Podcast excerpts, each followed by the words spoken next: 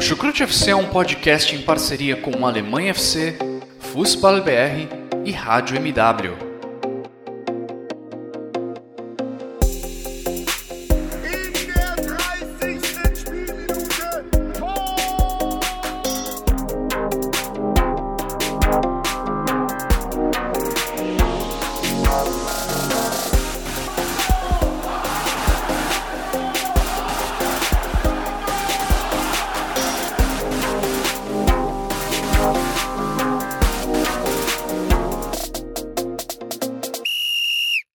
Moin, moin! Alô, servos! É, estamos aí mais uma vez. Teve rodada de futebol alemão, a volta após data FIFA, a chata data FIFA que ninguém aguenta, mais ainda em tempos de pandemia, que só serve para trazer mais casos de Covid para a galera. E vamos falar do nosso campeonato preferido no mundo, a Bundesliga. Eu sou Vitor Ravetti, você já me conhece. E para a gente abordar aí o que de melhor aconteceu na terra do 7 a 1 nesse fim de semana muito bom, esse fim de semana entre as eleições do primeiro e do segundo turno uh, no Brasil, né? É, eu estou aqui com, com dois companheiros e vou, vou inaugurar. Isso, inclusive, vai ser surpresa para eles, amigo ouvinte é, para esses dois companheiros aí que vão comentar essa rodada aqui comigo, eu vou inaugurar um novo quadro. É o quadro Você Sabia de Cultura Inútil. Então, em primeiro lugar, ela que está sempre aí com a gente, Simone Paiva. Você sabia que os seres humanos compartilham 50% do DNA com as bananas? Olha, veja bem, se a gente pensar na atual política brasileira, faz todo sentido.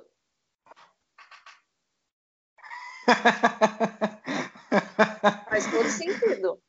Eu fico com pena da banana, mas tudo bem. Mas é isso. Mas é isso aí. Depois de uma trágica data FIFA para a Alemanha, e para quem não gosta de data FIFA, assim como eu, não sou muito fã, voltamos para a nossa querida Bundesliga, uma rodada, uma boa rodada, com alguns tropeços, alguns resultados já não tão surpreendentes, não é mesmo, Schalke 04? E, e alguns casos de Covid, porque, meus caros, a pandemia não passou como ela está voltando, está voltando com tudo. É isso aí. E também aqui com a gente hoje, o torcedor hoje triste do Botafogo, Guilherme Monteiro, Guilherme, já que a gente falou de política, já, já a Simone aí já citou que faz sentido a banana né, com os nossos governantes que a gente tem hoje, eu vou manter aqui na política. Você sabia que tem mais probabilidade de você se tornar presidente do que de ganhar na loteria? É, eu acho que se eu quisesse ser presidente do meu clube, eu não teria nem dúvida. E se fosse então no Brasil, eu também não, porque o presidente Bolsonaro faz qualquer pessoa que tenha um mínimo de conhecimento é, ser presidente do país. Ele coloca, por exemplo, sei lá, um mendigo ali aqui na minha rua, por exemplo, se ele quisesse, ele poderia se transformar em presidente do Brasil, porque ele teria muito mais conhecimento que o nosso que tem hoje. pois é, é isso aí. Concordo com você. agora, saindo agora um pouco da brincadeira e falando um pouco mais sério, antes de entrar é, antes de entrar propriamente na, na, Bundesliga, eu queria do fundo do coração dedicar esse, esse episódio de hoje, é, dedicar esse episódio de hoje ao João Alberto Silveira Freitas e aos seus familiares aí nesse momento difícil, porque o que aconteceu lá em Porto Alegre no supermercado Carrefour foi assim absurdo é pouco, né? Foi racismo explícito, não é mais nem o racismo velado, é o racismo explícito que a gente vive dia a dia no Brasil. Eu não tenho lugar de fala, eu sou branco, mas eu não poderia deixar passar isso aqui no chucrute. E parafraseando e homenageando nosso amigo Ricardo Boixá, vandalismo é o cacete. Né? Deixar dessa mensagem, a gente pode agora, vamos falar de futebol alemão. Antes, antes Vitor, acho que você deu essa, uma boa, uma boa, um bom gancho para mim. Eu também gostaria de dedicar esse programa a uma colega minha de faculdade, é a Júlia Camacho, é, que recentemente sofreu um, uma, um assédio na própria profissão, por causa que ela queria fazer uma entrevista exclusiva com, o Jefferson, a goleira do Botafogo, a primeira matéria dela, que ela ia postar na, numa página que ela fala sobre o Botafogo, e, ela, e o cara, simplesmente escroto, é, pediu o nude dela para ela poder soltar um número que pudesse entrar em contato, ser uma espécie de fonte para se contactar com o Jefferson. É, infelizmente, eu, eu, não sei nem o que dizer sobre isso, mas é bizarro que ainda isso aconteça por causa de ego. Isso foi puro ego dessa pessoa e não de passar para ajudar uma pessoa que está começando agora na profissão, é, no sentido de, de dela, dela também conseguir o espaço e fazer com que mais mulheres, até mesmo parte desse jornalismo ainda muito sexista esportivo. É isso que acontece quando elegem pessoas como presidente. Ele não só ele, ele legitima o racismo, o sexismo, a xenofobia e toda, todos os tipos de preconceitos e assédios. É, tratar que não existe racismo no Brasil, não existe machismo, mas existe uma madeira de piroca. É, a gente está num limbo e as pessoas precisam acordar sobre quem elas elegem, sobre quem elas são. É perfeito, né? Depois desse momento aí, diria pesado, mas importante, vamos realmente é, ficar um pouquinho mais leve agora e, e discutir sobre o futebol na, na Alemanha, sobre a Bundesliga. Vamos lá. Bom, começando então, aí a gente vai falar sobre uma tabela que está muito equilibrada, né? Quando o quesito a briga pela liderança. É, nós temos aí o, o Bayern de Munique com 19 pontos, o Borussia Dortmund e o Bayern Leverkusen com 18 e o Leipzig uh, com 17. Né? O, o União Berlim uh, é o quinto colocado, tem 15. Ou seja, um pontinho separando é, o primeiro do. Dois pontinhos, perdão, separando o primeiro do quarto colocado e com times que desde antes a gente já imaginava queriam brigar uh, pelo, pelo título da Bundesliga e queriam ficar lá em cima o tempo inteiro, né? Depois aí de oito rodadas disputadas, parece que é isso que está se desenhando. Então vamos começar falando dos times que tropeçaram nessa rodada, né? Dos times aí do pelotão de cima que acabaram não fazendo o seu dever de casa, começando pelo Bayern de Munique, né? O Bayern de Munique que é, com muitos problemas de lesão uh, e com jogadores voltando aí de suas seleções, é, acabou não fazendo um bom jogo contra o Werder Bremen né? Ficou, ficou aí no 1 a 1 depois de 22 jogos em sequência, sem perder para os papagaios, sendo 19 vitórias. É, perdão, é, é, são 22 jogos, agora 23, né? Porque ainda assim foi um empate, mas mesmo assim 19 desses 22 jogos sendo vitórias. É, realmente o, o Bayern de Munique tropeça aí dentro de casa, fica no 1 a 1 com o Werder Bremen, num jogo que não foi tão bom, né? Vamos lá, Guilherme, qual é a falta que Joshua Kimmich fez e está fazendo nesse meio-campo do Bayern de Munique? Qual é a sua visão sobre isso? É, o impacto que ele traz na equipe é, é brutal, né? A gente viu ontem, eu, eu até anunciava isso, falando algumas vezes, é que, que isso poderia ser o grande, o grande ponto de divisão do campeonato para disputa do título, porque isso poderia trazer uma nova perspectiva para a disputa um jogador importante hoje, que o Bayern não tem uma reposição à altura, faz com que os outros tipos de força se equilibrem, em tese, né? E ontem, uma, uma vez, pelo menos, né, nessa, nessa oportunidade, ela se concretizou.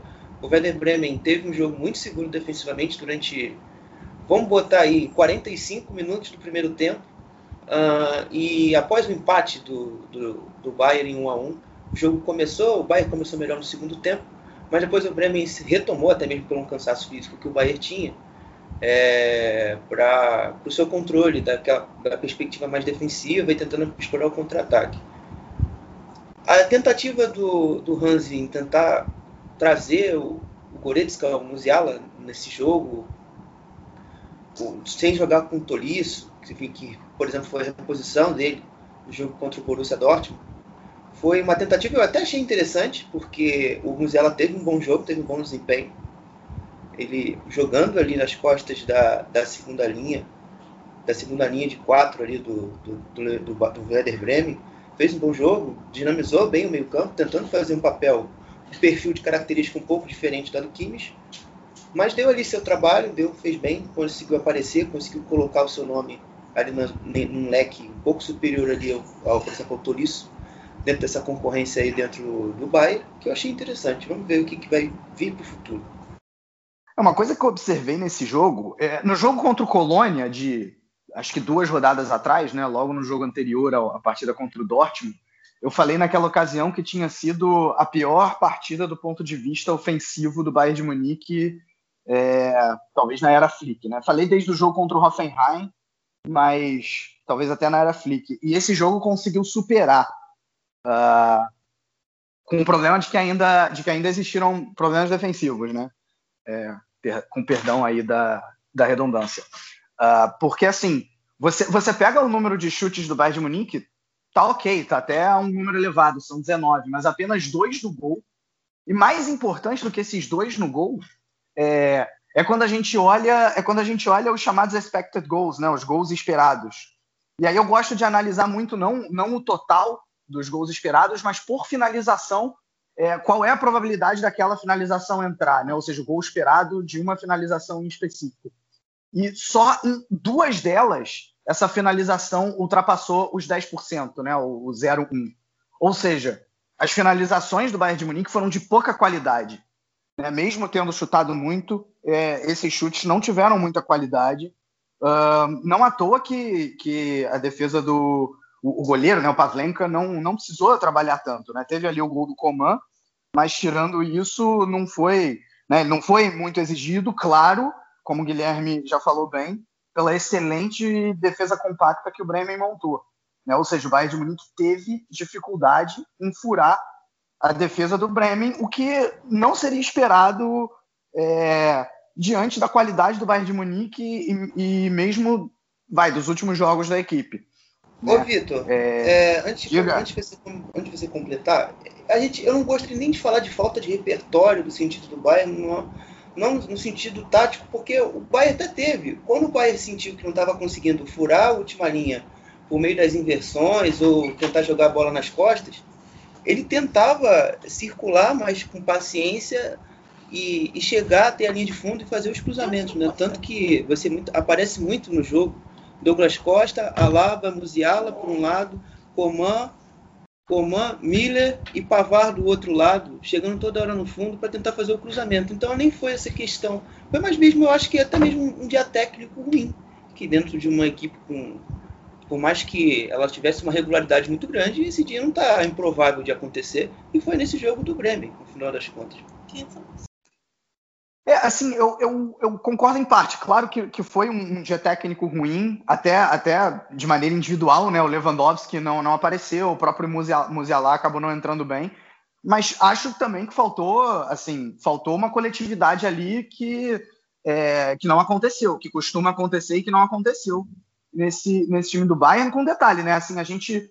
É, a exaustão aqui apontou como o principal defeito do Bayern de Munique sendo a, a marcação alta, é, e ele, é, ele, esse defeito aconteceu em alguns momentos, mas é, talvez ele seja até um defeito, entre aspas, aceitável, no sentido de que um time que vai tentar pressionar no campo do adversário, roubar a bola desde lá da frente, né? é, e vai acabar realmente em alguns momentos deixando espaço atrás, né? O futebol é um eterno cobertor curto. Agora, agora se você olhar o gol, é, o gol ele sai ali de um, de um lançamento lateral, né? Então também coloca aí uma desatenção na defesa do Bayern que o Bayern não costuma ter. Agora, agora eu acho que é, eu acho que uma outra questão também é, é, a questão física, né? Obviamente, não à toa o Bayern de Munique, o, o, o Flick ele optou por não colocar de início nenhum dos jogadores que tinha jogado com a seleção alemã, talvez até para protegê-los depois né, do, do 6 a 0 tomado para a Espanha. Quem quer mais detalhes, ouve aí o nosso podcast no meio da semana só sobre a seleção alemã. É, e no, no final, no, no, meio do jogo, ele até teve que colocar o Goretzka né, por uma lesão do Hernandes, ele teve que adaptar, jogou o Martinez para a zaga, o Alaba para a lateral esquerda e colocou o Goretzka como, como volante ali no 4-1-4-1. O Goretzka até foi bem.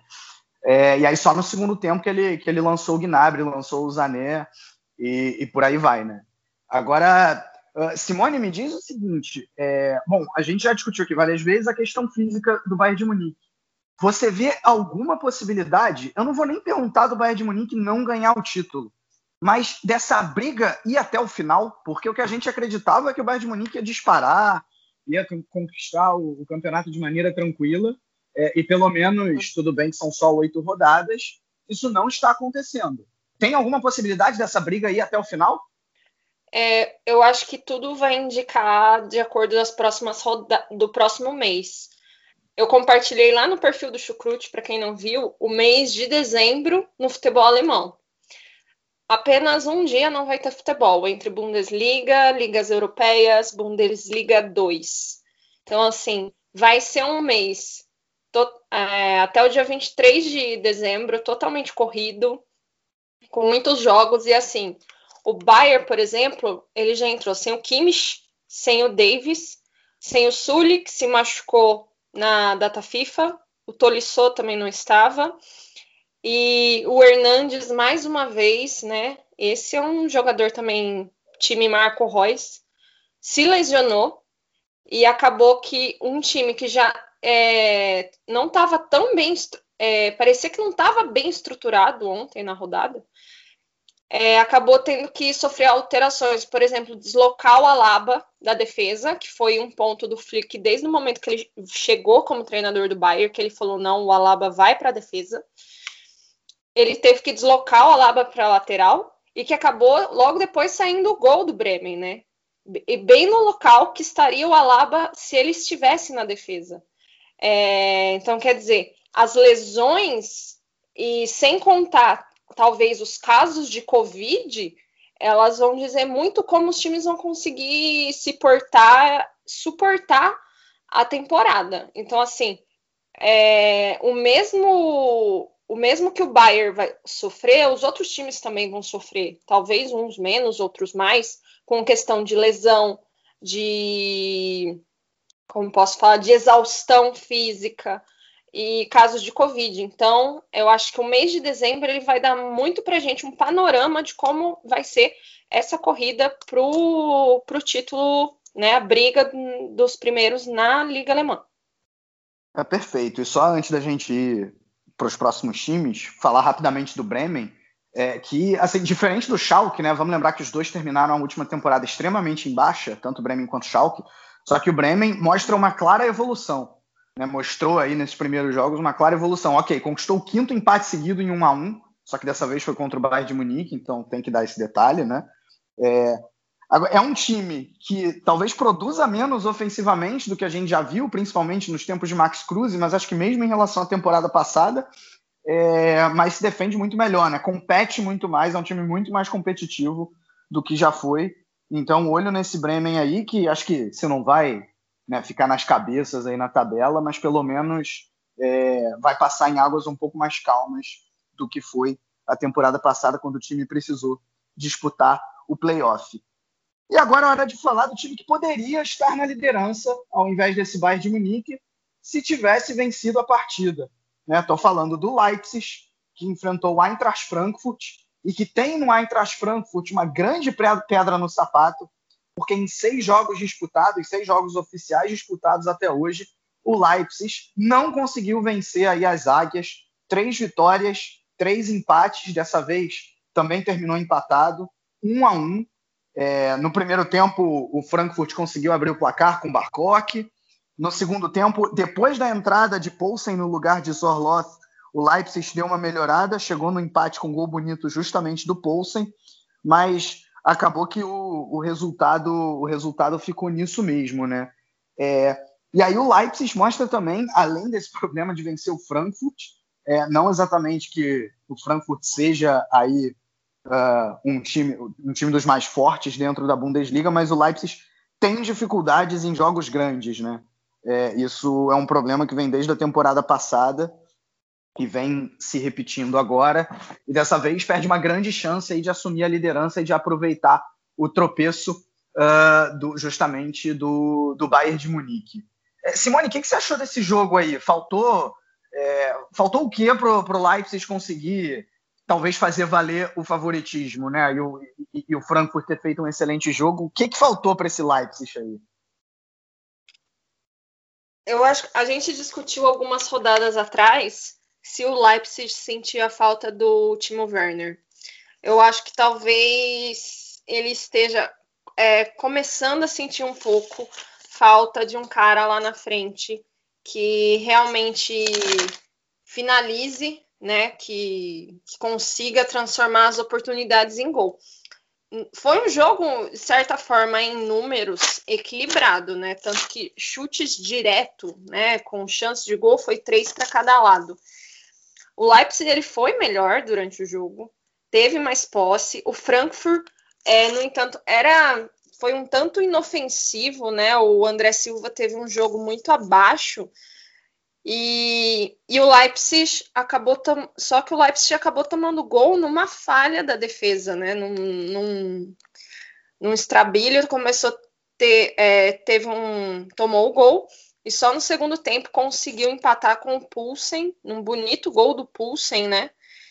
E, e mais uma vez tropeçou e aquela coisa a gente não sabe se é o Leipzig, nas últimas rodadas, ele vem mostrando, tanto nas rodadas da, da Bundesliga quanto é, na, na Champions League, tem mostrado um pouco de. É, eu não sei se é uma, uma, um combinado de, de falta de peças ou de e exaustão física, né? Porque o Leipzig veio, é, teve aquela derrota com o Manchester tem um empate, nos, as últimas três rodadas dele na Bundesliga é um empate, uma vitória e uma derrota, né? E, e vem de duas derrotas na Champions, é isso, né? Então, assim, talvez esteja sentindo falta. É, chegou um momento que está sentindo falta de um jogador mais ofensivo e talvez também sentindo falta de peças que possam substituir jogadores que estão cansados. Por exemplo, o Leipzig entrou com o grande aporte, o, os seus 11 praticamente, né? Angelino, Pulsen, Sabitzer. Então, jogadores que estavam na data FIFA, né? Olmo. Então, talvez ele esteja sentindo a falta e o mercado de janeiro estejam que buscar algumas peças para aguentar essa temporada que vai ser muito pesada. Está muito pesada. É, e uma coisa que a gente tem que notar em relação a essa partida em específico também do Frankfurt é que o Ad Ruther ele não, não teve medo de mudar tanto o esquema do time quanto alguns jogadores, né? Para começar, ele entrou numa linha de quatro é, e colocou jogadores que vinham jogando a maioria dos jogos no banco, né? Eu estou falando uh, do Bas Dost, do Touré e do Hazeb. É, e aí colocou Nidica, né? O Kostic voltou a jogar de início, por exemplo, Barcock lá na frente é, e não, não por coincidência ele fez o gol. É, Guilherme, você acha que o bom jogo que o Frankfurt fez, na minha opinião, principalmente no primeiro tempo, reside nessa mudança uh, do, do Ad Ruther ou, ou é um pouco também pela talvez pela, pela inoperância ou pela, pela incapacidade do Leipzig uh, de conseguir de conseguir ofensivamente produzir alguma coisa? É, eu ontem à tarde, durante o jogo, principalmente durante o intervalo, eu citava a capacidade e a sapiência do Eintracht Frankfurt de jogar, de disputar grandes jogos, né?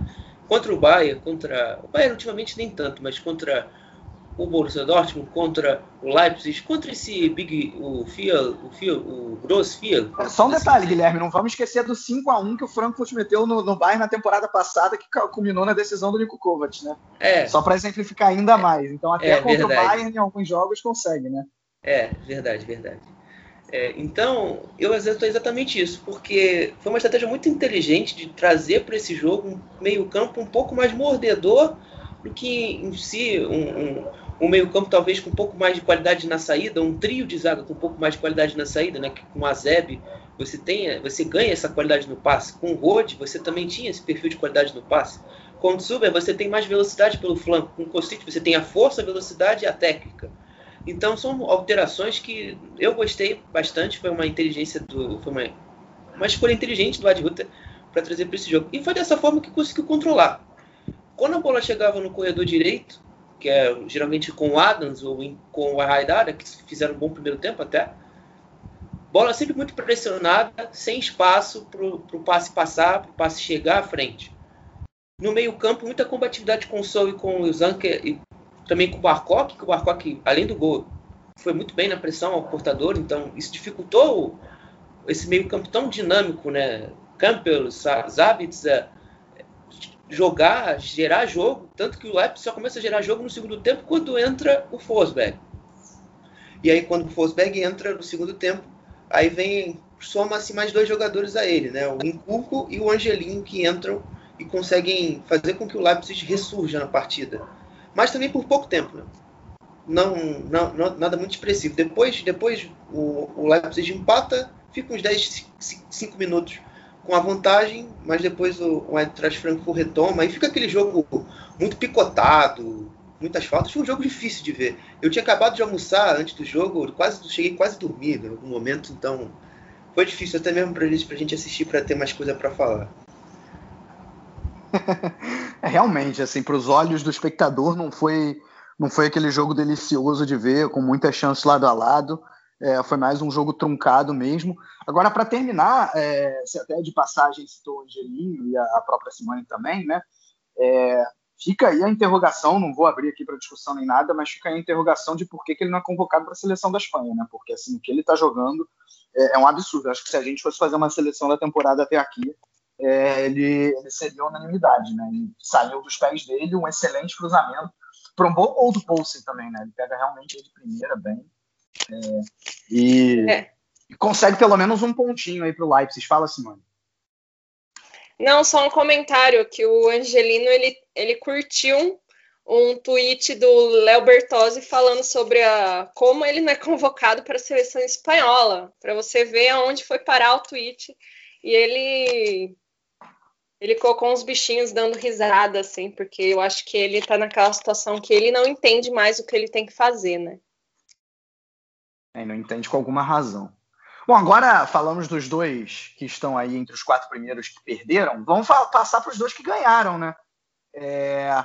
E aí, começando pelo time que talvez tenha feito a grande exibição da rodada, uh, Borussia Dortmund. Grande exibição no segundo tempo, vai, vamos combinar, porque o primeiro foi bem complicado. Tanto é que o Dortmund saiu perdendo. Golaço, mais uma vez. E, e Matheus Cunha, né? Como gosta de fazer golaço esse jovem brasileiro.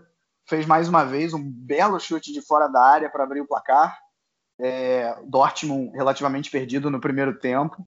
No segundo se encontrou, aí abriu a porteira do Hertha Berlim. Haaland fez nada mais, nada menos do que quatro gols. É, o Matheus Cunha ainda fez mais um de pênalti, né? O jogo terminou em 5 a 2 Uh, assim, eu ainda coloco o grande destaque como a exibição do Dortmund. Né? Eu vi muita gente na mídia colocando que o grande destaque do jogo é o recorde batido pelo nosso querido Mucuco, né? que é, com 16 anos e um dia bateu o recorde aí de jogador mais jovem a, a disputar uma partida de Bundesliga. Assim, claro que vale pelo recorde, menino muito promissor, mas eu ainda prefiro, prefiro destacar com mais ênfase pelo segundo tempo a exibição do Borussia Dortmund.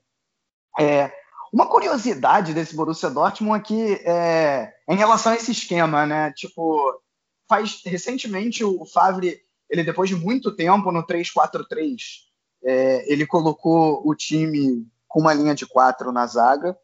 Parecia que estava dando certo, mas dessa vez, até de maneira surpreendente, ele voltou para esse esquema com três zagueiros. É, e aí fica a pergunta, Guilherme, na tua opinião, funcionou melhor? não, não funciona porque os jogadores estão não estão sendo potencializados naquilo. Eu, eu não gostaria nem de falar dele, dele em específico, porque eu acho que agora dentro do Borussia Dortmund eu tenho é, dois jogadores, dois não, mas agora um apenas, né? Eu não gosto, eu até consigo ver o Khan jogar, mas o Meunier não dá. Esse cara é patético, não dá para ver jogar. É, ele não tem nenhum perfil para ser o ala que o, o, esquema precisa. Então, o seu Lucien Favre poderia ter humildemente não colocá-lo na posição. O que o Maury Balsa faz que ele não faz? Eu não entendo isso. O Maury Balsa teve oito minutos na temporada porque ele mesmo, o Fábio concedeu. E nesses oito minutos ele fez melhor que o meu a temporada toda. Não dá para entender isso.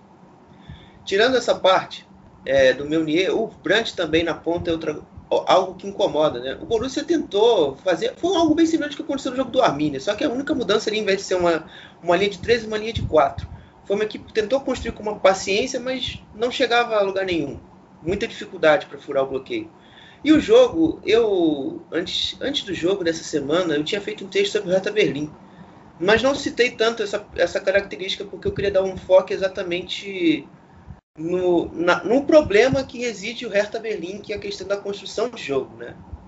O Hertha Berlim sabe destruir bem os seus adversários quando, ele, quando eles têm. O adversário tem a missão de propor mais que o próprio Hertha. E, e nisso o Hertha fez muito bem no primeiro tempo. O problema foi. Grande problema para o Hertha foi a questão do Borussia entrar num ritmo diferente. Eu acho que desde depois do, do 1x0, o gol do Matheus, o Borussia já tinha mudado um pouco a chave. Ele tinha acordado, ele tinha entrado no jogo. Então, parece que manteve aquele ritmo ali, em quatro minutos virou o jogo e, e se desmontou por inteiro o time do Hertha. É, eu, assim, eu não, eu não taxaria que o esquema com, com três zagueiros não é o melhor para o Borussia Dortmund assim de primeira. É, é, é, curioso, né? Eu gosto até de, de, de, fazer um histórico desse histórico recente, né? Dessa mudança de esquema do Favre e tem até uma um, um fato um fato peculiar nisso, né? Porque o Favre ele, ele chegou a correr ainda na temporada passada, lá no início dela, ele chegou a correr risco de ser demitido. E aí quando eu falo de ser demitido não é é, que nem eu costumo falar aqui, da galera no Twitter pedindo, falando fora Favre. É, tipo, da mídia alemã considerar a possibilidade dele ser demitido. E aí, foi até o primeiro jogo do Klinsmann no Hertha Berlim, ele foi para esse esquema uh, de três zagueiros, e o time funcionou muito melhor. Uh, e a partir daí, melhorou absurdamente, e se o Borussia Dortmund não terminou brigando até o final contra o Bayern de Munique, pelo menos em boa parte do campeonato deu uma canseira até aquele jogo no Signal Iduna Park em que o Kimmich fez um golaço e aquele jogo foi igual, né? E até, e até o início, ainda no início da, nessa temporada, ele manteve esse esquema, só que não estava dando tão mais certo. Acho que muito pelo que o Guilherme falou em relação ao Munier. Eu acho que se é para adotar um esquema com três zagueiros, o Munier não pode ser ala. E, e, e, aí, justamente contra o Hertha aí ele mudou, né? Perdão, mudou, voltou para o esquema da linha de quatro, como eu falei, até que deu relativamente certo, né?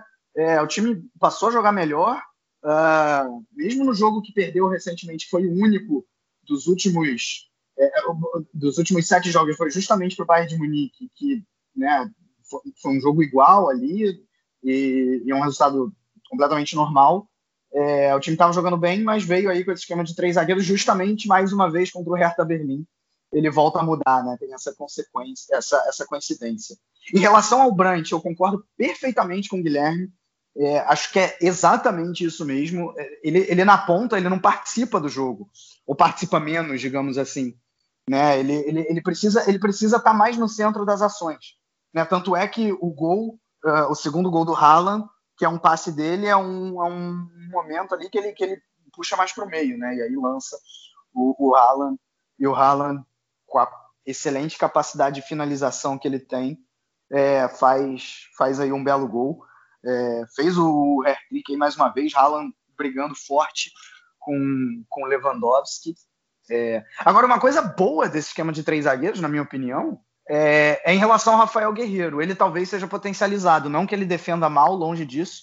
Eu acho até que ele tem um equilíbrio muito bom entre defesa e ataque, mas ele na ala ele consegue produzir mais ofensivamente, né? O que é até natural. Uh, é, né, participou muito bem nessa, nessa partida mais uma vez, fez até gol, inclusive, né? Mas realmente o segundo tempo do, do Dortmund foi muito, foi muito bom aí.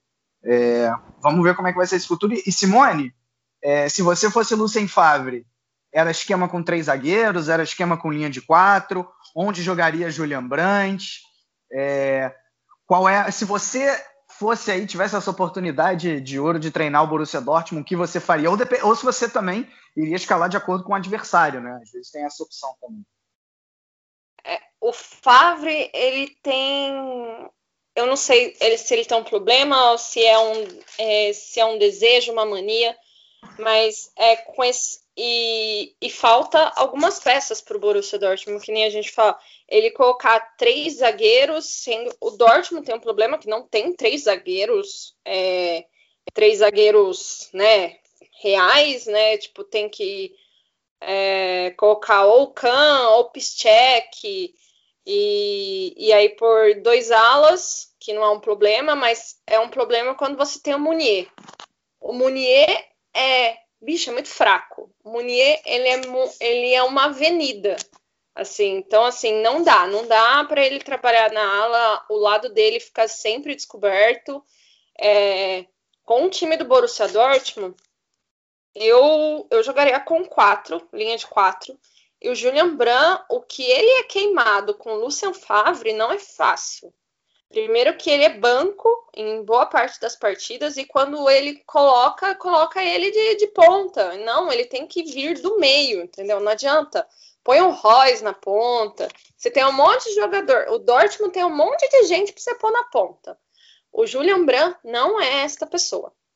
Não, não, não adianta. E é, é, é, é, algo que eu não entendo na cabeça do Lucian Favre. Eu acho que eu nunca vou entender, porque ele, sei lá. Esse foi, esse foi o famoso jogo de dois, de dois jogos, né? O primeiro tempo foi um primeiro tempo muito. É, foi um primeiro tempo fraco do Borussia Dortmund. O Hertha conseguiu encontrar uma estabilidade defensiva, conseguiu fazer uma troca rápida de passes e com isso saiu na frente, né? Com um belo gol do Matheus Cunha. Matheus Cunha que provavelmente não fica a temporada que vem no Hertha, né? Porque se tem alguém que está, é, de certa forma, salvando alguns pontos do Hertha Berlim, é o Matheus Cunha, né? O Piontek lá na frente, coitado, ele deve estar com a draga da camisa 9 do Milan até hoje. Mas o Dortmund conseguiu voltar no segundo tempo ofensivamente muito forte, né? Conseguiu trocar muito rápido é, vertical, chegar no gol e ter o Haaland lá na frente. Que diferença faz ter um atacante, né? Ter um atacante mesmo, né? Eu acho que as últimas temporadas que o Dortmund ficou nessa busca incessante depois que a Aubameyang saiu, né? É, como ter um cara lá na frente faz a diferença. E talvez seja isso que o próprio Leipzig está sentindo, né? Não ter esse cara de referência lá na frente que, que, que esteja lá para receber a bola ou que consiga vir buscar para fazer o gol, né? Então acho que isso faz muita diferença e ajuda até o Dortmund que muitas vezes está perdido, né? Graças à estruturação do, do treinador, né? Mas conseguiu vencer em uma rodada que os adversários tropeçaram. Isso não é normal para o Borussia Dortmund. Outra coisa sobre o Hertha, eu, eu, vou, eu vou, confesso que eu estou curioso para ver como vai ser o derby de Berlim, o Berliner Derby. Porque o próximo jogo do Hertha Berlim é contra o Leverkusen, é um jogo que vai ficar um pouco mais carado alguns problemas desse time. Então, vai ser muito interessante no dia desse jogo, acho que daqui a duas rodadas, se o Hertha Berlim consegue demonstrar alguma evolução em termos de criação, sem ser em bola longa, usando Matheus Cunha, Luque Bacchio, o tempo todo, dependendo desses jogadores. É, é, é, um, é um fator aí que, que fica meio que fica meio é, muito escondido pelo que os, a tabela dessa temporada propôs para o Hertha, né? Era para o Hertha talvez ter somado um pouco mais de pontos que tem hoje, talvez uma vitória contra o Wolfsburg, talvez foi um jogo teoricamente, né? Porque a gente não pode trazer, trazer justiça ao futebol. O futebol é um jogo subjetivo. Você faz gol e aí você consegue determinar o resultado. O Hertha faltou um pouquinho de capacidade para fazer e vencer aquele jogo. Mas também não, não muda muito. O Hertha tem 7 pontos, o Hertha poderia ter no máximo 10. No 10 ele estaria apenas na frente do Hoffenheim hoje. Então é muito pouco para o tipo de investimento que essa equipe fez. É, e eu esperava muito mais do trabalho do Labadia, é, tanto em termos ofensivos, principalmente em termos ofensivos, né, no, no caso, é, do que apenas uma 13 terceira, 12 segunda posição com uma vitória a mais. É, é muito fraco até aqui o trabalho do Bruno Labadia. É um processo que talvez também esteja acontecendo com o próprio Marco Giso do Colônia, mas isso aí hoje não vai ser debate. Mas é, é, é importante a gente falar um pouco disso. Assina embaixo aí tudo que o Guilherme falou sobre, sobre o, o Hertha. E aí a gente passa para a vitória de um time que no momento está invicto. Veja só você na Bundesliga. Três empates, cinco vitórias, sendo que essas cinco vitórias foram conquistadas de maneira consecutiva. Estou falando do Bayer Leverkusen, que enfrentou aí o novato Arminia Bielefeld, venceu por 2 a 1 né, fez um primeiro gol, até um gol interessante, né, com uma boa triangulação ali entre o, o e o Diaby, e o Diaby não, e o Leon Bailey, perdão, tomou o um empate num, numa bizarrice do goleiro Hradek, numa falha que lembrou bastante o goleiro Hugo Neneca do Flamengo é, ao coisa de uma semana atrás, né? É, e aí acabou o Arminia Bielefeld empatando. Mas lá no final do jogo, o Leverkusen conseguiu a vitória. Tá aí só a, a um ponto do Bayern de Munique, empatado com o Borussia Dortmund na vice-liderança, né? Fica em terceiro só pelo saldo de gols. Uh, mas Leverkusen, eu diria interessante, né? Interessante no mínimo do ponto de vista dos resultados, porque depois de um início ruim, né? Três empates consecutivos, é, vem aí dessas cinco vitórias se recuperando, chegando na zona da Champions League e até mesmo na, na briga na briga pelo título. Simone, como é que você vê esse aí, esse Leverkusen, digamos assim, pós-Havertz? É um time que talvez é, não produza tanto ofensivamente, não crie tantas chances, é, seja um time mais cirúrgico, mas que, que vem dando resultado, né? Como é que você vê esse Leverkusen aí?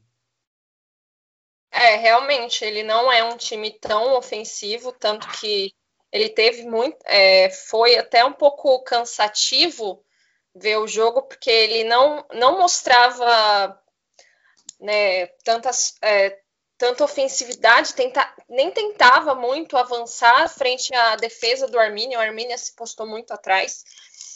É, eu espero que isso não seja uma característica de início de temporada do Peter Boss, né?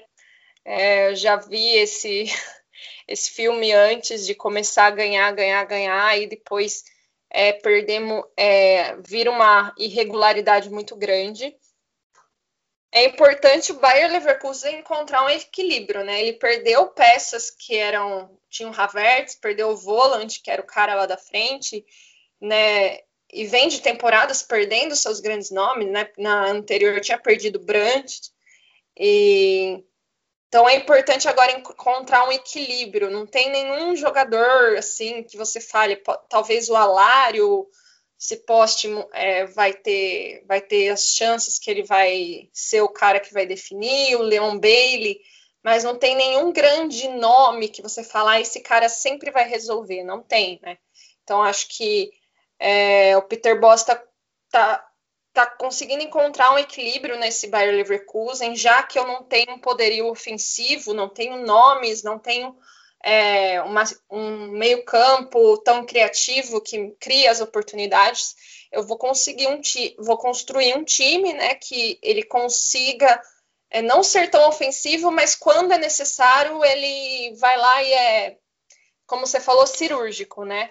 Então veio, conseguiu nesse jogo lá nos 27 minutos encontrar um espaço e fazer o gol com, com o Bailey. Só tomou empate por uma falha do Radek. Que falha do Radek. O Radek, que é um ótimo goleiro, né? Deu aquela furada fenomenal. E se não fosse essa falha do Radek, possivelmente não teria tomado gol, porque o Arminia foi totalmente zero. É, o Arminia é, é aquele time que sobe, né? E tem uma dificuldade tremenda técnica e tática. É um time que se retrai mu muito porque ele não tem, né? O time é muito frágil para tentar avançar e, e, buscar a chance do, do jogo, né? Então, o Leverkusen, apesar de fazer esse jogo de certa forma morna, talvez encontre o equilíbrio que ele precisa para fazer os pontos, né? E como você falou, são cinco vitórias seguidas, e aí agora ele conseguiu se estabelecer lá em terceiro, empatado com o Borussia Dortmund em pontos. É, pois é, né? Acho que é, é bem isso mesmo. O, o, Leverkusen, se você olhar as últimas cinco vitórias do, do, Leverkusen, não foram jogos sensacionais, né? Ganhou do Gladbach ali num jogo que poderia ter ido para qualquer um dos lados. Talvez o Gladbach tenha até sido melhor nessa partida ganhou do Mainz também, ali só de 1 a 0 num, num, jogo, num jogo duro, num jogo difícil. Agora contra o Arminia também teve dificuldade, vamos combinar que teve dificuldade para encontrar espaços. Tudo bem, não sofreu defensivamente em nenhum momento, a não ser com essa falha bizarra do Radek. É, mas assim, não é, não é um time que está realmente enchendo os olhos, mas está vencendo, o que é o mais importante, né? É, é, a gente já viu esse Leverkusen em outros momentos, uh, quando talvez até tivesse jogadores de mais qualidade, né? O próprio Havertz e o Voland jogando melhor, mas tendo mais dificuldade de fazer os resultados. E agora está sendo, tá sendo, como a gente falou, mais pragmático, mais cirúrgico, e está chegando lá, né? É, eu faço, a gente ainda vai falar no Gladbach rapidamente, né? Eu faço um paralelo justamente com o Gladbach. O Gladbach, talvez, se você for olhar os jogos é, você, você vai ver, principalmente ofensivamente, elementos mais interessantes do que o Leverkusen, mas é um time que não está conseguindo chegar nos resultados. Né? E, e, o Leverkusen, ao contrário, está tá fazendo isso melhor, é, não à toa está aí nessa terceira posição. Um, agora, e, e, tá, e tá bem ou mal sabendo superar uh, a ausência do Havertz e do, e do. Né? O Alário, tá, nessa partida, ele não foi bem, não fez gol, mas nas, é, tá, tá, tá, com sete gols já nessa, nessa Bundesliga, né? Não é pouca coisa. Né? Você tem o, o Diaby e o Bailey pelas pontas, produzindo alguma coisa, o Wirtz, que tá meio fazendo a função do Havertz, está exercendo bem essa função, né? Então, assim, é um time que tá, tá sabendo lidar com essas ausências e tá, e tá conquistando os pontos, o que, obviamente, é, é o mais importante. Agora, Guilherme, é, me diz uma coisa, esse Arminia Bielefeld chegou aí a sexta derrota consecutiva, é, nesse jogo contra o Leverkusen só fez gol porque o Radek entregou, porque além disso o time não deu nenhum chute a gol, o que significa lá que os gols esperados chegaram a incríveis zero, zero, zero, ou seja, nada. É, o, o, o, técnico até elogiou uh, a partida do time defensiva, mas reconheceu que precisa melhorar e precisa ter argumentos ofensivos. É, o que, que você diz desse Arminia, assim, e, e, que com detalhe entrou, entre aspas, na zona do rebaixamento, né? Entrou, tá aí na zona do playoff, agora com a vitória do Mainz, é, o Arminia entra de vez nessa, nessa briga contra o rebaixamento mais aberta, né? É o que a gente esperava desde o início, mas assim, o que, o que dizer desse, desse Arminia é, nessas oito primeiras rodadas, e se quiser complementar alguma coisa do Leverkusen também, claro, fica à vontade. É, eu acho que é apenas um reposicionamento do campeonato que aconteceu nessa rodada.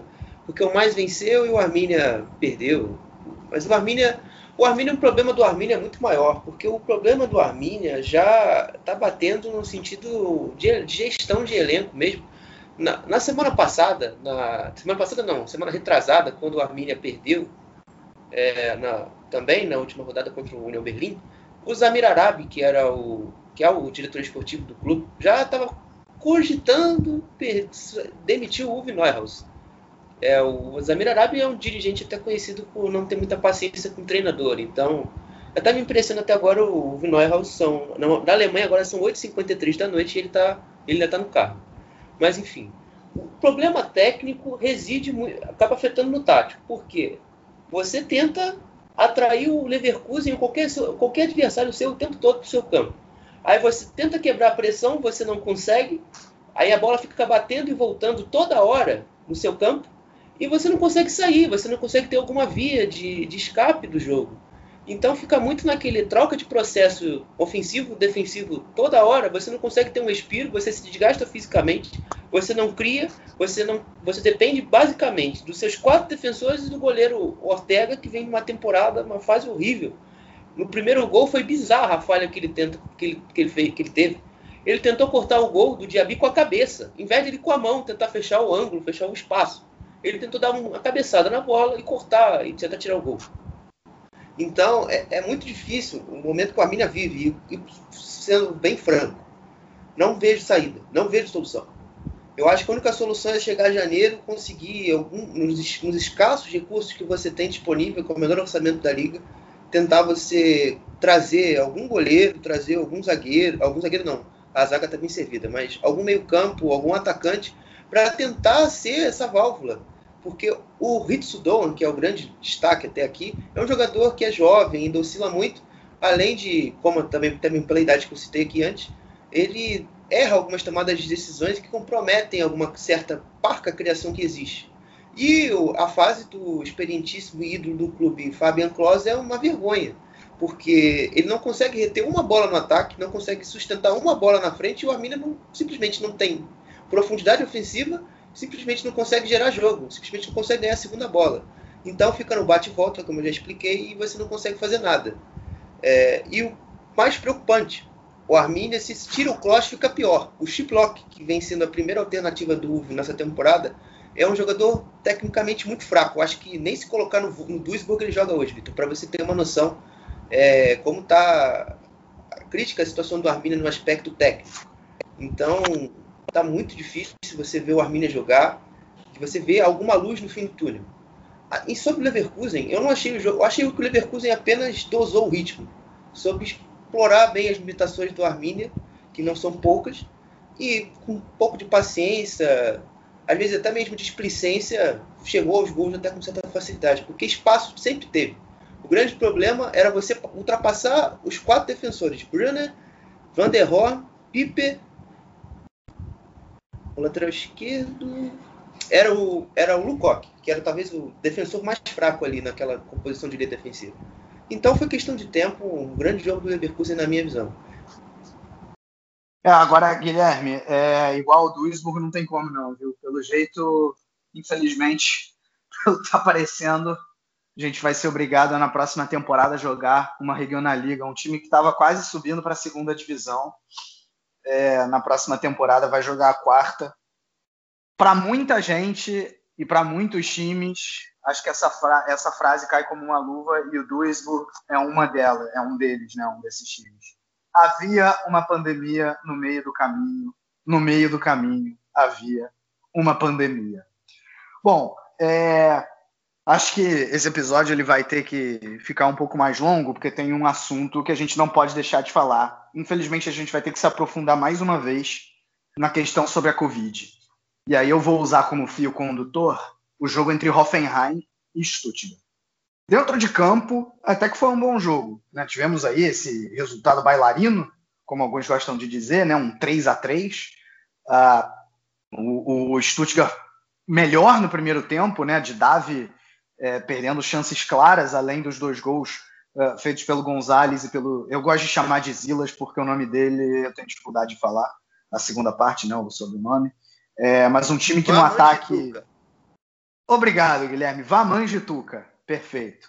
É, é, bom, um time que no ataque funciona até bem, né? Justamente nesses jogadores, e o Stuttgart acaba de ganhar um problema porque o Gonzalez se machucou e deve ficar de duas a três semanas fora, vai fazer muita falta para essa equipe. É, só que o Hoffenheim não ficou atrás, né? No segundo tempo uh, cresceu, chegou até a virar a partida, né? Fez 3 a 2 e acabou castigado no último lance, num 3 a 3 que é até relativamente justo. Né? O Hoffenheim não vence há seis partidas, é, tá aí na segunda metade da tabela, e Stuttgart até faz um bom campeonato, mas empatou a quarta seguida. Né? É, tudo bem, é um time que chegou da segunda divisão, então faz uma campanha razoável, como eu falei, tem esse ataque interessante.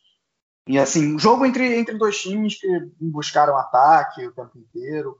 É um jogo interessante. Agora, por que, eu estou usando esse jogo como fio condutor da Covid? Porque, para quem não sabe, o Hoffenheim é, teve aí um, um surto no, no, seu elenco. Né?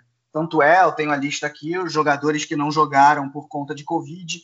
A Damian, Belfodil, Larsen, Dabu, Rude, Skov, Vogt, Posch, ou seja, algum deles, alguns deles aí, jogadores é, é, importantes para a equipe, né? É, ou seja, completamente desfalcado. E isso porque o Hoffenheim chegou a pedir o adiamento da partida, a DFB negou, é, disse que não, não tinha calendário. Um detalhe de que se esse jogo fosse semana passada, né, fosse não tivesse data FIFA, provavelmente ele teria que ser adiado, porque o time inteiro do Hoffenheim estava em quarentena. Né? Depois desse surto aí, o time inteiro foi mandado para casa. E o que, que a gente quer dizer é que o Hoffenheim praticamente não treinou nas últimas duas semanas. Treinou nessa última semana voltou aos treinos, digamos assim, é, e sem tirar os méritos do Stuttgart nessa partida, não quero fazer isso, mas é óbvio que o Stuttgart sai, saiu em alguma vantagem. Né? É, e assim, o Hoffenheim não é o único caso, é o caso mais notório, mas não é o único. No Gladbach, o Ben Sebaini e o Plea não jogaram, pelo mesmo motivo, jogadores importantes. No Leverkusen, o Tapsoba. É, isso é o que eu estou lembrando de cabeça, porque é capaz de ter mais. Né? Não chega aos pés do, do, dos times brasileiros, mas a gente já vê é, um aumento que vem com um aumento de casos na Europa, né? A segunda onda na Europa e na Alemanha não é diferente, está chegando. A grande diferença é que se na primeira onda, assim que os números começaram a subir absurdamente, a Bundesliga parou, e aí ela só foi voltar quando a onda já tinha passado, né? Quando os números já estavam em queda. Uh, dessa vez não. Dessa vez a Bundesliga continua e é óbvio é, principalmente com data FIFA rolando, jogadores indo para lá e para cá, isso iria acontecer, né? Então, assim, é, eu não sei, cara, na minha opinião, talvez o mais certo fosse parar de novo, diante do que a gente está vendo. E se não parar, é, o protocolo ele tem que ser mais ele tem que ser mais, mais rigoroso, né? É, eu acho que é hora de se pensar, de repente, em fazer uma bolha, que nem foi feito para a NBA, principalmente é, no caso da Bundesliga. Eu acho que talvez fosse a hora de dar uma suspendida na, é, nas competições europeias e você. É, foi algo até que eu ouvi no podcast da Trivela, né? Você primeiro resolve todos os campeonatos nacionais, que aí você consegue formar bolhas, você diminui o número de viagens entre países, é, e aí depois você resolve os torneios continentais. Né? Enfim, é, queria saber a opinião de vocês em relação a isso. É, Simone, é, para você está na hora de parar? Ou, enfim, dá para ter alguma solução que não seja a parada? É, era para a DFB ter adiado o jogo? Continua? E Guilherme também, aí, se quiser dizer sobre isso. É, e o que aconteceu em campo também, se alguém tiver algum detalhe interessante, é a hora. É, eu acredito que, de certa forma, eles não vão parar. Eu acho que só vai parar se, se vier de cima, se vier, tipo, do governo, se vier da Angela Merkel, que tem que parar. Acho que a DFB não vai parar. É, tanto que foi a última liga das grandes, né, que parou na época do, do, na, primeira, na primeira onda, foi a última a parar, todo mundo já tinha declarado a DFB lá empurrando, né? Porque os números na Alemanha estavam controlados, mas isso não quer, não quer dizer muita coisa, né? É, eu acredito que se não vier de cima, é, não vai parar. Então, acho que era momento de repensar o protocolo e pensar na questão da bolha. Eu acho que de momento, pensando se a, se a segunda onda chegando, como ela tá, é, colocar, sei lá, esse mês de dezembro, que vai ser uma jornada é, muito grande para os times, principalmente os times que jogam mais de uma competição, fazer a bolha. Fazer, infelizmente, eu imagino que seja difícil ter que ficar longe de família, quem tem filho, essas coisas. Mas para continuar os campeonatos, assim, é, seria o certo para as ligas europeias? Seria o certo. Eu acho que seria, seria o prudente.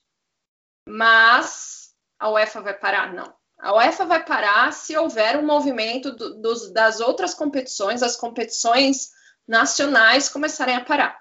Senão isso não vai acontecer. É, é, é muita questão política econômica né? Então a gente sabe como funciona. É, eu acho que o jogo deveria ter sido adiado. Eu acho que o primeiro ponto aí desse jogo do Hoffenheim, é, Stuttgart deveria ser adiado. O Hoffenheim estava com surto, o time não treinou. É, eu não sei exatamente o que o protocolo alemão diz sobre isso, número de jogadores, número de casos, mas é aquela coisa, independente de testar, é mesmo que ah, faça o teste, deu negativo. É, tem sete dias para o vírus se apresentar. Então, quer dizer, o cara pode ter jogado hoje, ter dado negativo, e daqui sete dias ele dá positivo. E ele jogou. Então, é, é, é, muito difícil. Era muito mais fácil ter adiado. Ah, não tem calendário? Ah, se vira, filho. Enfia em algum lugar, põe jogo de segunda-feira, fazer o quê? Paciência.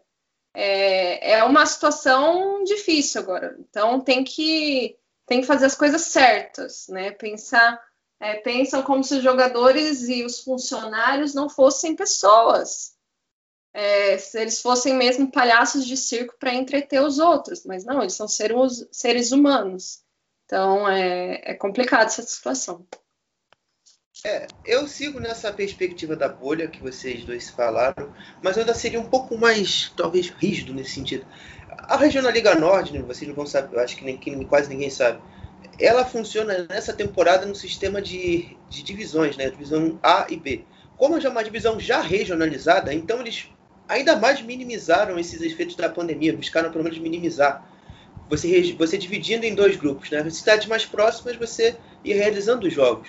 E eu acho que até um modelo que dá para fazer na Bundesliga, por exemplo. Na segunda Bundesliga não, porque os clubes são mais distribuídos. É, mas dá para você fazer isso na Bundesliga. Você consegue conter, dividir bem os jogos das equipes do Sul é, das equipes do, do centro, da equipe, da equipes do norte, do nordeste, entre aspas, do sudoeste da Alemanha. Você consegue dividir isso até de forma boa, interessante, e você ia fazendo pequenos microgrupos dentro da liga, você ia somando os pontos, e quem fazer mais pontos no final dessas microligas, você faz um quadrangular e, e você disputa um campeonato, um campeonato curto. E aí você escolhe uma sede fixa e, e, e acaba terminando, concluindo esse campeonato. Eu não acho essa ideia inviável. Acho que dá até para fazer. Só que teria que suprimir o modelo atual uh, dessa forma.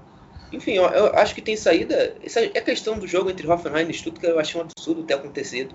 Também concordo com o adiamento. Inclusive, meu amigo Felipe Henriques, né, dono da, da VfB Brasil, concordou com isso quando a gente estava conversando, eu ele lá no grupo do WhatsApp. É, concordaram. Ele, Para ele era mais justo até mesmo não acontecer o jogo, mas a DFB, é, presidente de clube, Fritz Keller, é, Christian Seifert, são dirigentes comuns, não são grandes pessoas. Essa história de vir Blaben zu Hause, que é uma frase que se notabilizou durante a pandemia é, nos clubes, isso aí é, um, é, apenas um cartaz midiático, é igual o We Só traduzindo, traduzindo para quem não entendeu, nós ficamos em casa, né? Via isso, exatamente. Exatamente. É, é igual o, o, o, Race as One na Fórmula 1, é a mesma coisa. Ali ninguém pratica o We Race as One. Ali é dinheiro Races One. Isso sim, é assim que se faz. Então, é, é assim que funciona. Então, se, como, como, é como a Simone falou, se a Angela Merkel ou o Jens Spahn, não sei o nome do ministro, do ministro da Saúde, acho que eu falei do Ministério da Saúde da Baviera, se não me engano, desse dirigente, não sei. É, o Vitor pode falar melhor sobre isso até. Então, se não vier alguém desse alto escalão, as coisas vão ficar como está. É, só esclarecendo, assim, o governo não vai, não vai, que nem de certa forma aconteceu na primeira onda, o governo não vai impedir que os jogos da Bundesliga aconteçam enquanto todos os jogadores estiverem sendo testados, porque assim, a única coisa que parou aqui, olhando para o resto da sociedade, é, são assim, restaurantes, academias, é, óbvio, grandes aglomerações, é, é, mas assim, lojas continuam abertas é, shoppings, em geral, continuam abertos, assim, com restaurantes, com os restaurantes fechados, mas né, com as lojas abertas. Eu, eu inclusive, né, tive que sair recentemente para ir no, no, mercado e via que a rua estava cheia, né, o centro aqui de Duisburg cheio, o shopping cheio. Então, assim, não tem, é, é, não consigo ver o governo uh, uh, impondo, impondo essa, né, essa parada. É, e só um detalhe, assim, sem, sem exatamente discordar da ideia do Guilherme de, de microcampeonatos, né? Por região, para a primeira divisão, é, eu considero sim isso inviável por dois motivos. O primeiro é que o campeonato já está em andamento, você não tem mais como mudar é, o regulamento, né? Se mudar o regulamento depois que o campeonato começou, não é, não é legal. E, e a outra coisa é, é, assim algo que não existe tão forte na Regionalliga, né?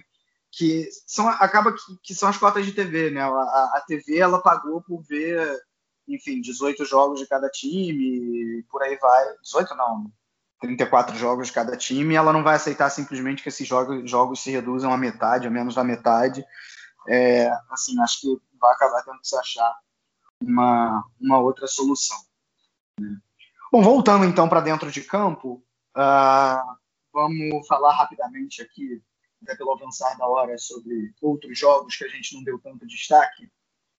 Bom, começando Começando por Freiburg, mais o mais conquistou finalmente a primeira vitória no campeonato alemão, né? Depois aí de, de sete jogos sem só conseguindo um pontinho, enfrentou o Freiburg uh, e graças à grande exibição de Jean-Philippe Mateta, que fez os três gols, marcou o hat-trick, é, o mais chegou na vitória e é incrível é, pelo menos pelos números, de como o mais depende desse jogador. Uh, dos 10 gols da equipe até aqui na Bundesliga, ele participou em 8. 7 ele fez e uma assistência.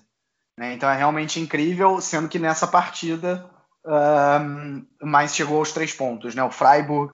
O Freiburg venceu o primeiro jogo contra o Stuttgart 3 a 2 o primeiro jogo da temporada, e depois não conseguiu mais vitórias é, tá aí só duas posições à frente da zona do playoff, com seis pontinhos, né? Lembrando que o Arminia, que é o time da zona do playoff, tem quatro. Então o Freiburg começa a ter que abrir o jogo aí, abrir o olho aí, perdão.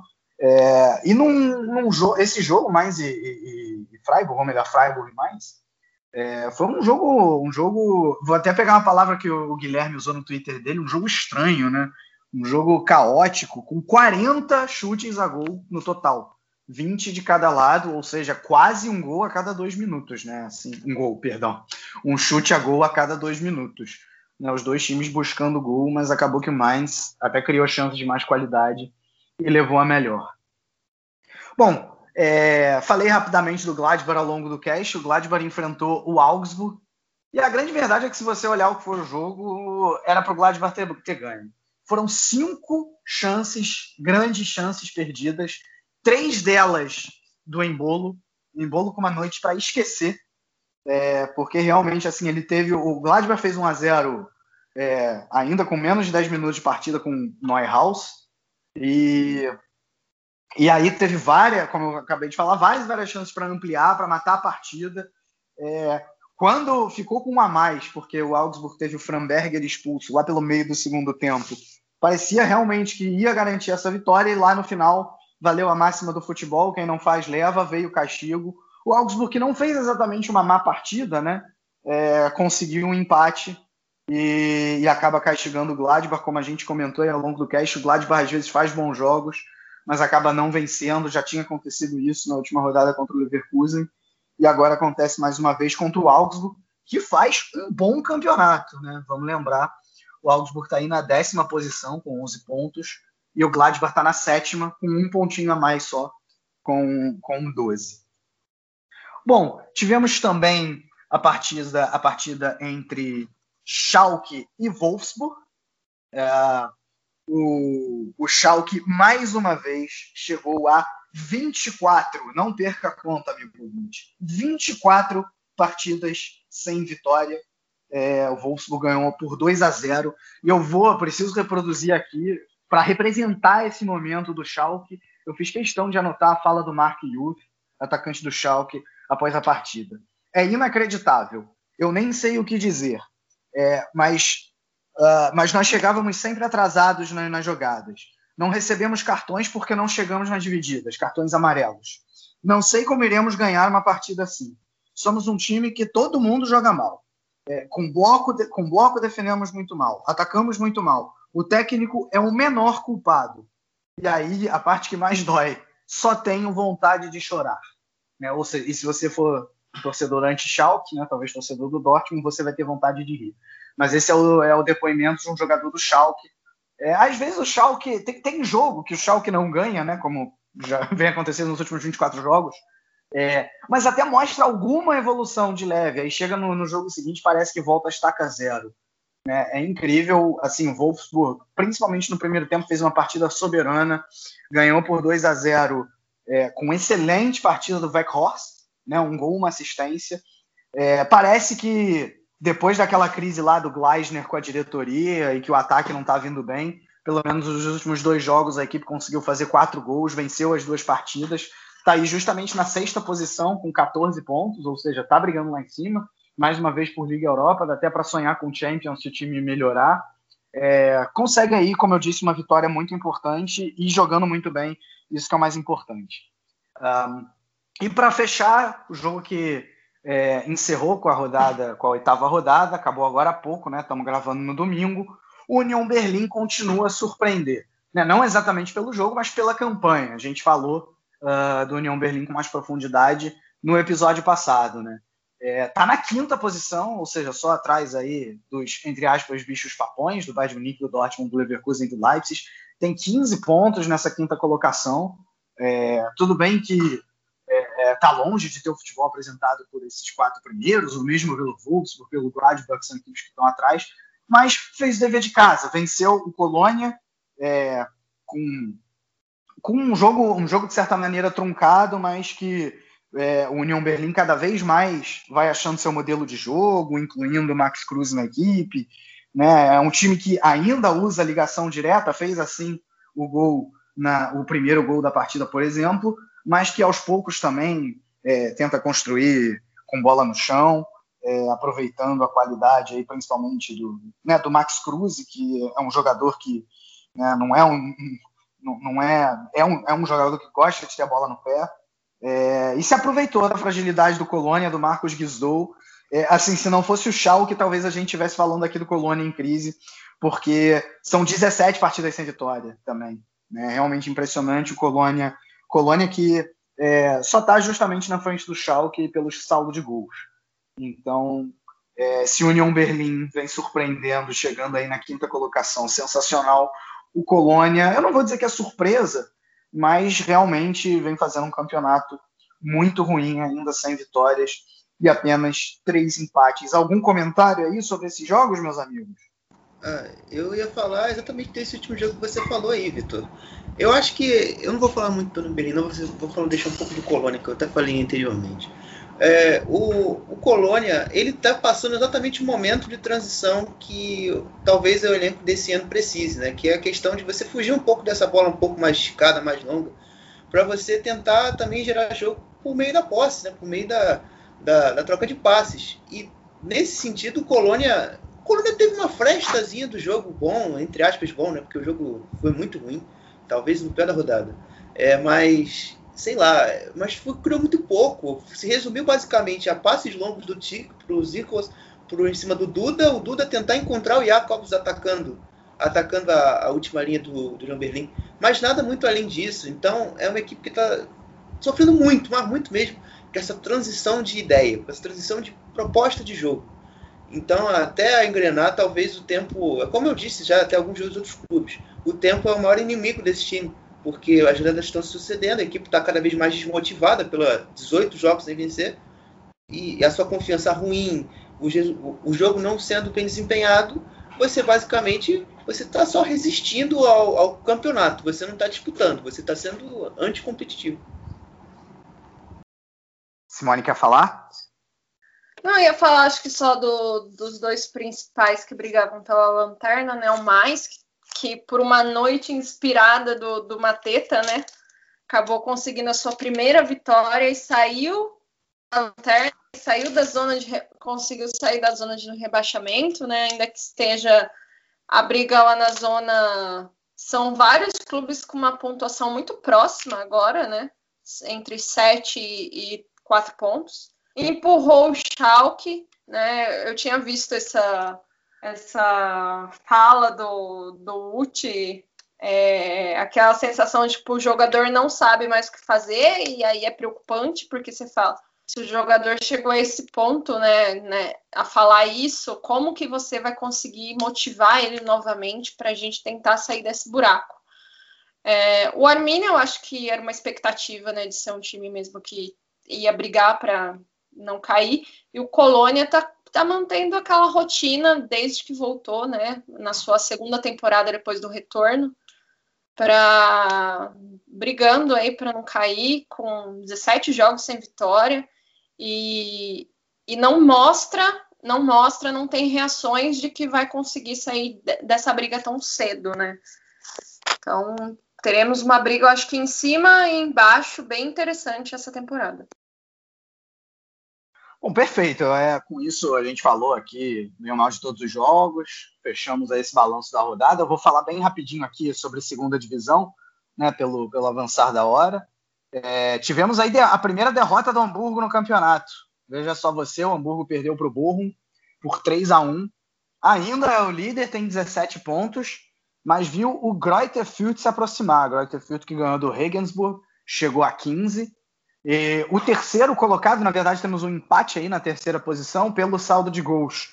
É, é o time que caiu da Bundesliga para a segunda divisão, né? O Paderborn está com 14 pontos. E o Bochum, justamente por ter ganho do Hamburgo, chega aí também à quarta posição com 14. Na outra ponta da tabela, Nuremberg, veja só você, é, brigando aí para não cair para a terceira divisão, tem sete pontos, está na zona do playoff o São Paulo também tem sete, São Paulo aí, tradicionalíssimo. E o Würzburger Kickers, time recém-promovido da terceira divisão, é, tendo dificuldade aí na segunda, né? Tá na lanterna com quatro pontinhos. Não esquecendo que quinzenalmente pinga aí no feed do Chucrute com o nosso Guilherme aqui, o Guilherme Monteiro, e com o Thiago Barbosa, os episódios sobre segunda divisão. Tem essa semana, Guilherme? Não, inclusive é isso que eu ia falar. Não vai ter essa semana, eu tô com uma semana com provas na faculdade que se inicia amanhã. Então, essa semana, eu até não vai, não vai rolar, vai só na semana que vem. Mas essa rodada foi muito surpreendente, porque o Wolfsburger Kickers conseguiu sua primeira vitória desde, desde 2016, 17 na Liga, onde tinha vencido o Stuttgart por 2 a 1 é, e outro dado curioso, você já disse a primeira derrota do Hamburgo, é o Greuther que depois que venceu a sua primeira partida na temporada contra o Hannover, a equipe emendou uma sequência de a quarta vitória, perdão, venceu o Kiel. Já emendou a quarta vitória seguida, desde que venceu o Kiel na terceira rodada. Então tá, tá sinistro para o, os Coringas do Stefan Leiter lá com aquela garotada muito boa de, de, de bola. É, David Raum, enfim, Ernest, muito bom esse time do Foods aí, que tô torcendo bastante para voltar à Bundesliga pra gente falar aqui na classe, na classe rainha, como os alemães chamam. E de Frauen Bundesliga, meus amigos, eu até peço perdão, eu esqueci de tocar nesse assunto quando a gente falou dos casos de Covid. Tivemos dois jogos, esses sim adiados, né? É, por conta de casos de Covid na, nas equipes aí da Frauen Bundesliga. É, o time com mais surtos, se não me engano, é o Bayer Leverkusen. Lembrando que fizemos um episódio sobre a Frauen Bundesliga, sobre o que aconteceu até aqui, tá aí já no feed com o Bruno Bezerra, com a Bruna Machado. Muito bom esse episódio. Mas falando rapidamente, então tivemos o jogo entre o líder Bayern de Munique e o Bayer Leverkusen adiado, e também o jogo entre Turbine Potsdam e Werder Bremen. Né, nos jogos que aconteceram, Wolfsburg ganhou e diminuiu a diferença para o Bayern de Munique é, para dois pontos, mas com um jogo a menos os bávaros, né? É... E na outra ponta da tabela tivemos a primeira vitória do Meppen na, na temporada. É, venceu o Estzand e por 2 a 1 um, e saiu da lanterna. Deixou, veja só você, ai meu Deus, o Duisburg na última posição. Essa a Frauen Bundesliga. Bom, e para a gente fechar esse episódio mais longo, Simone, sem delongas, quem são teus três destaques e teu gol da rodada? Vamos lá. Meus três destaques. Vou ficar com o Mateta, que conseguiu tirar o mais por enquanto do limbo. O Haaland, os dois caras do hat-trick. E vou ficar com o goleiro, o Castells do, do Wolfsburg, que fez um ótimo jogo e fechou o gol. O meu gol da rodada, eu vou ficar com o gol do Pulsen do Leipzig. Guilherme, tua vez. Ah, essa rodada eu vou ficar no voto fácil também. Vou seguir na linha da Simone com o Haaland e com o Mateta. E vou colocar como terceira opção, vou botar o Barcock do Eintracht Frankfurt, porque além do gol, também teve uma grande atuação nessa rodada. Bom, já eu, assim, acho que Haaland e Mateta é chovendo molhado, né? O Haaland fez quatro, o Mateta fez três. Não tem como deixar de fora. Meu terceiro jogador é, é o Beckhorst. É um gol, uma assistência do Wolfsburg. Uh, Guilherme, qual é teu gol da rodada? Ah, é verdade, eu não tinha dito. Eu vou ficar com o gol do Matheus Cunha, o primeiro, o primeiro gol do Hertha. Foi um belo gol. É, ficamos então com três gols diferentes. Veja só que legal. Eu fiquei com o gol do Gonzalez, do Stuttgart. Ele pega, ele pega da ponta, dribla dois jogadores e finaliza muito bem. Uh, então aí acho que agora a gente realmente fechou. Como eu falei, esse episódio foi um pouco mais longo, acho que principalmente por conta dos casos de Covid, né, que a gente teve que aprofundar. É, agradeço a Simone, agradeço ao Guilherme. A gente volta aí provavelmente no meio da semana para falar de UEFA Champions League. Um grande abraço a todos e valeu!